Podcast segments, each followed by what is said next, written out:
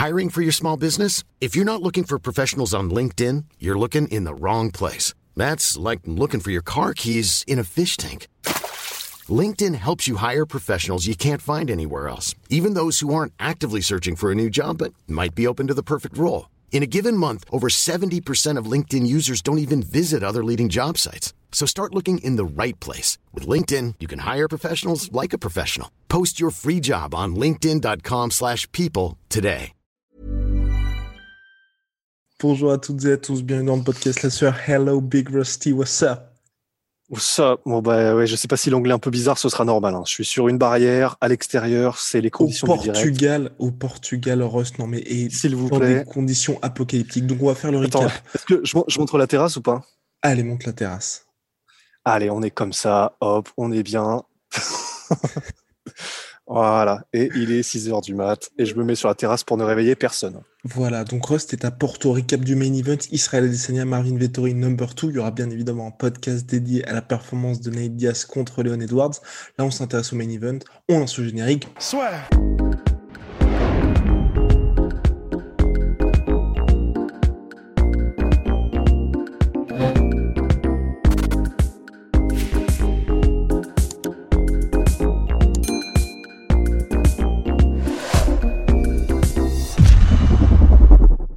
Donc Israël Adesanya en contrôle total, 50-45, 50-45, 50-45. On a même eu l'impression, en tout cas pour moi, qu'il n'a pas vraiment cherché en fait à finir Marvin Vettori. Au bout d'un moment, à la fin du quatrième, quand il commence à lui prendre les petites pitches, les petites pitches pour finir le round, voilà, il savait qu- que rien n'allait se passer, que Marvin Vettori tout simplement n'avait que, on va dire, ne brillait que par à-coup avec ses clinches contre la cage pour tenter les takedowns, n'avait plus rien à craindre et donc finalement il a cruisé vers la décision unanime. Bah, en fait, c'était ça, c'est-à-dire que, comme l'a dit euh, Joe Rogan pendant le broadcast, en fait, le problème, c'est que comme Marvin Vettori n'est pas un mec qui a un, chaos, un pouvoir de chaos sur un seul coup, si Marvin Vettori ne trouve pas la solution, en fait, ça va être, euh, il va se faire, euh, ça va être une démonstration pendant cinq rounds, et c'est ce qui s'est passé. Et c'est-à-dire que, bah, et encore, tu vois, je dire qu'il, je, je trouve que à la limite, c'est presque, on devrait presque même pas dire qu'il a brillé par un coup, parce que finalement, il n'a jamais vraiment trouvé, je trouve, de solution à quoi que ce soit. Il y a eu au début où c'était pour moi une alerte, j'étais en mode oh, tu sais, il a fait une Frankie Edgar ou une Mhm. JSP, euh, c'est selon, en chopant un low kick de Adesanya. J'étais en mode oh putain, ok, on va peut-être avoir quelque chose, tu sais, des flashbacks de Blakovic, etc. Et en fait, non, parce que ben c'est là où on se rend compte que Blarovic, euh, ben, c'est un light heavyweight, que Marvin Vettori, c'est un middleweight, comme on l'avait dit dans la preview. Et ça fait une différence, c'est-à-dire que plusieurs fois au cours du combat, Adesanya a réussi à retourner la situation et à retourner tout simplement, à sweeper, euh, à retourner Vettori, avec de la technique bien sûr, mais aussi parce qu'il était capable de le faire parce qu'il n'y avait pas cette espèce de Golgoth, euh, probablement de sang qui tenait Mhm. au jour du combat, qui était Blachowicz, avec technique en plus. Et c'est vrai que ben du coup, puisque Vettori n'a pas réussi à maintenir Adesanya au sol, puisque Vettori très souvent a réussi à presser contre la cage Adesanya, mais sans rien réussir à faire réellement, plusieurs fois il s'est retrouvé en position où tu sais, il avait, euh, on avait l'impression qu'il avait le grip, qu'il avait lié les deux mains, mais ça. simplement il n'arrivait pas, à, il arrivait pas à comment dire, à, à tirer à lui Adesanya et à, et à le mettre au sol. Et ce qui fait que ben du coup, à part ces moments-là où euh, c'était le plus proche entre guillemets, ben, finalement Vettori ça s'est joué debout.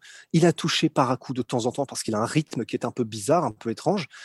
Mais sinon, c'était du, du, du Adesanya, euh, du Adesanya de, de- de- du début à la fin, quoi. Adesanya qui bat même son record de low kick, plus de 50 Oh. infligés à Oh. Marvin Vettori. C'est vrai que c'était assez monstrueux ça. Ce que je voulais dire aussi, c'est c'est vrai que, en fait, pour moi, tu vois, il y a deux choses pour Marvin Vettori. Il y a un, moi, je lui reproche un peu ce que Rafael Cordero lui a reproché, lui dire, mec, mets plus de volume, sois plus agressif, parce que c'est vrai que c'est Marvin Vettori, il est italien, il n'aura pas 36 000 title shots, là il est troisième de la catégorie après avoir battu le neuvième qui était donc Kevin Holland, avancé il était sixième, donc ça va être très compliqué pour lui d'avoir un title shot. Donc tant qu'à faire, t'es contre Israël Adesanya, donne tout. Et moi ce que je reproche quand même à Marvin Vettori, c'est de pas avoir été beaucoup plus agressif dans les deux premiers rounds alors que les low kicks s'accumulaient. Et ensuite, moi je suis du tout entièrement d'accord avec toi, c'est tout simplement qui pouvait plus. Parce que quand on encaisse déjà plus de 25 dans les deux premiers rounds, ta jambe avant est complètement compromise. Enfin, et donc forcément, t'as plus le peps, plus la puissance nécessaire pour pouvoir bah, mettre une pression d'enfer et réussir à scorer les takedowns. C'est vrai, c'est vrai, mais pour la défense de Vettori, quand même, j'aurais quand même j'aurais tendance à dire que c'était vraiment un grand Adesanya, c'est-à-dire qu'il était mmh vraiment euh, il était au sommet de son art au niveau de, du, travail en feinte, au niveau du travail dans la diversité des attaques, au niveau de j'avais pas souvenir, mais peut-être que c'est moi. Enfin, il a il a un espèce de il a des coups qu'il a mis cette fois-ci à des Adesanya. Je me souviens pas l'avoir vu mettre ces coups-là et, euh, et vraiment c'était cool. Enfin, c'était tu sais les coups où vraiment il part de la hanche et il les met tu sais, un peu en les mmh lançant comme ça. et enfin, tu sais, je sais pas comment dire. il en a peut-être abusé aussi, j'ai trouvé. Il en a peut-être peut-être un, petit peu, parce qu'en plus, il passait pas. Donc, mais, mais, mais c'était intéressant, tu vois. Il était tellement en contrôle qu'il essayait, j'ai l'impression, de nouvelles choses. Et, et, et c'était voilà, c'était juste, c'était une maestria. Mais du coup, je, ce que je veux dire, c'est, je pense qu'il a peut-être, comment est-ce qu'on dit, hypnotisé peut-être un petit peu à Vettori, dans le sens, enfin, tu sais, pour un mec comme Vettori qui est pas un striker de métier, je pense que quand il a vu bon bah que euh, n'arrivait pas à maintenir au sol Adesanya, qu'il n'arrivait pas à faire ce qu'il voulait en clinch, quand tu es face à un mec qui te bombarde de en même temps des feintes, mais euh, comment dire euh, également dans le sens en nombre égal de coups vraiment portés et avec une telle diversité, avec une telle précision dans le geste, avec une telle vivacité et avec des mouvements pareils, je pense qu'en fait, tu es complètement, tu es, comme une biche devant des phares, en fait. Donc, pour la défense de Vettori, je, crois aussi que, ben, évidemment, c'est vrai, Cordero l'a dit, comme tu l'as dit, ben, il aurait fallu mettre plus de pression, avancer, être plus agressif. Mais je pense que quand, es face à, quand tu es face à cette version-là de Adesanya, mmh en fait, je pense que c'est très, très, très, très compliqué, en fait, de réussir à manœuvrer un gars comme ça. Eh ben, mon cher Rust, on en a parlé avant le podcast. Et là, c'est là où je ne te rejoins pas. C'est que finalement, c'est vrai oh. qu'Adesanya, Rost a dit, vous le savez, c'est, on va en faire d'ailleurs un t-shirt, c'est beau à en pleurer ce que faisait Israël Adesanya, mais, et c'est pas un petit mais, il n'a pas ce knockout power, il n'a pas de moment où, tu vois, on sent qu'il touchait vraiment Vettori. Donc moi, tu vois, là où je rejoins Raphaël Cordero, c'est qu'au bout d'un moment, tu vois ce qui se passe au premier round, ok, ton gars se fait toucher, il y a eu cette bonne phase au sol, t'es là, oui, je sais pas si on en a parlé, mais il y a aussi le troisième round où il tente l'arrière naked choke, et là, tout le monde a fait un peu, oulala, là là, qu'est-ce qui se passe? Mais en dehors de ça, tu vois, il a, du succès au premier round. Il se fait toucher, mais tu vois qu'à aucun moment, même quand il se fait bien toucher, ton, ton gars finalement se fait mettre KO ou est sonné. Donc tu vois, moi je me dis, autant y aller à fond en fait. Autant y aller à fond parce que ok, tu vas te prendre des coups, mais tu vas pas te prendre des coups qui vont te compromettre d'une seule fois.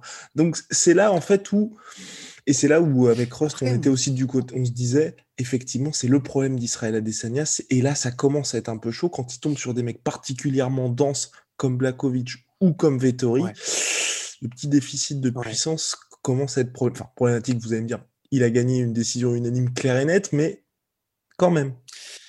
En fait, c'est vrai que c'est cette impression qu'on a eue, et je me souviens qu'on a changé des textes pendant le combat, c'est que, alors, je suis d'accord en fait sur le fait que euh, ben, quand il voit, euh, comment dire, à un moment donné, Vettori, qu'il ne se fait pas coucher ou quoi que ce soit, il pourrait mettre la pression, mais on peut voir aussi le truc dans l'autre sens, dans le sens, ben, c'est peut-être le moment où s'il avait mis la pression un peu plus en prenant plus de risques, mmh. c'est là où Adesanya l'aurait chopé, tu vois.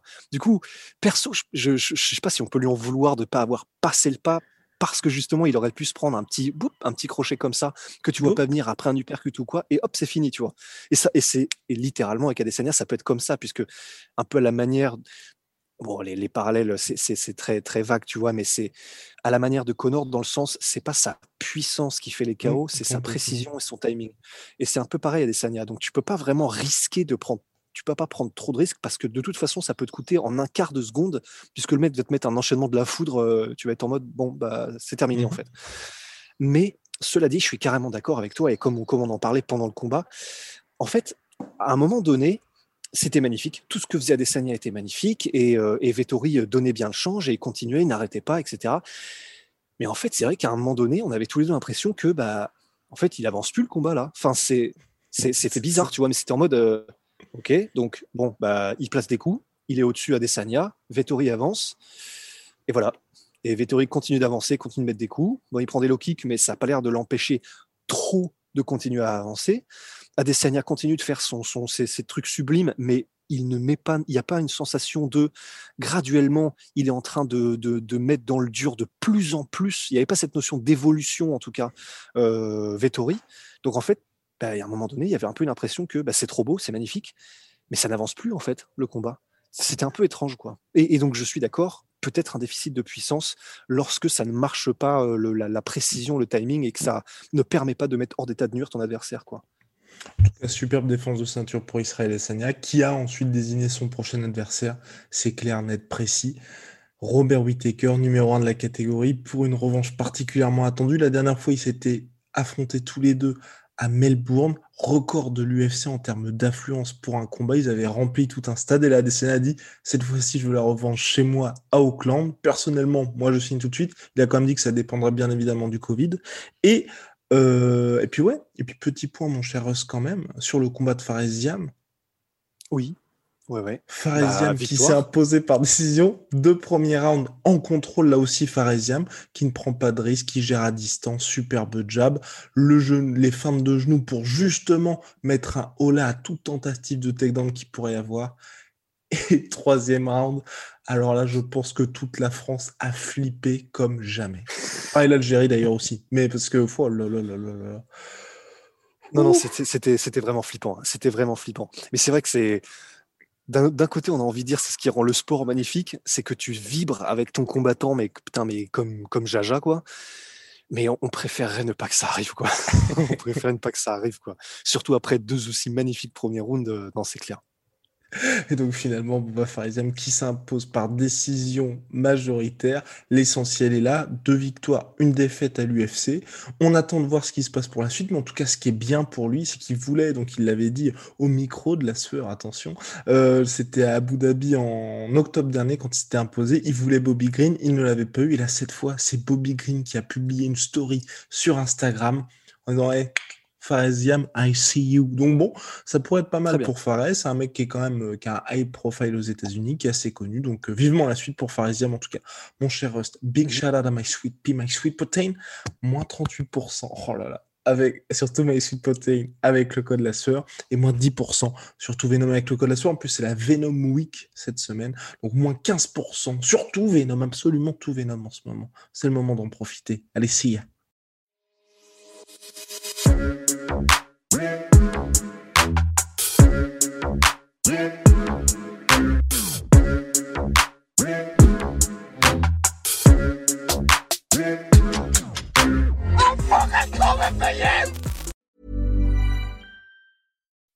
When you make decisions for your company, you look for the no-brainers. If you have a lot of mailing to do, stamps.com is the ultimate no-brainer. Use the stamps.com mobile app to mail everything you need to keep your business running with up to 89% off USPS and UPS. Make the same no-brainer decision as over 1 million other businesses with stamps.com. Use code PROGRAM for a special offer. That's stamps.com, code PROGRAM.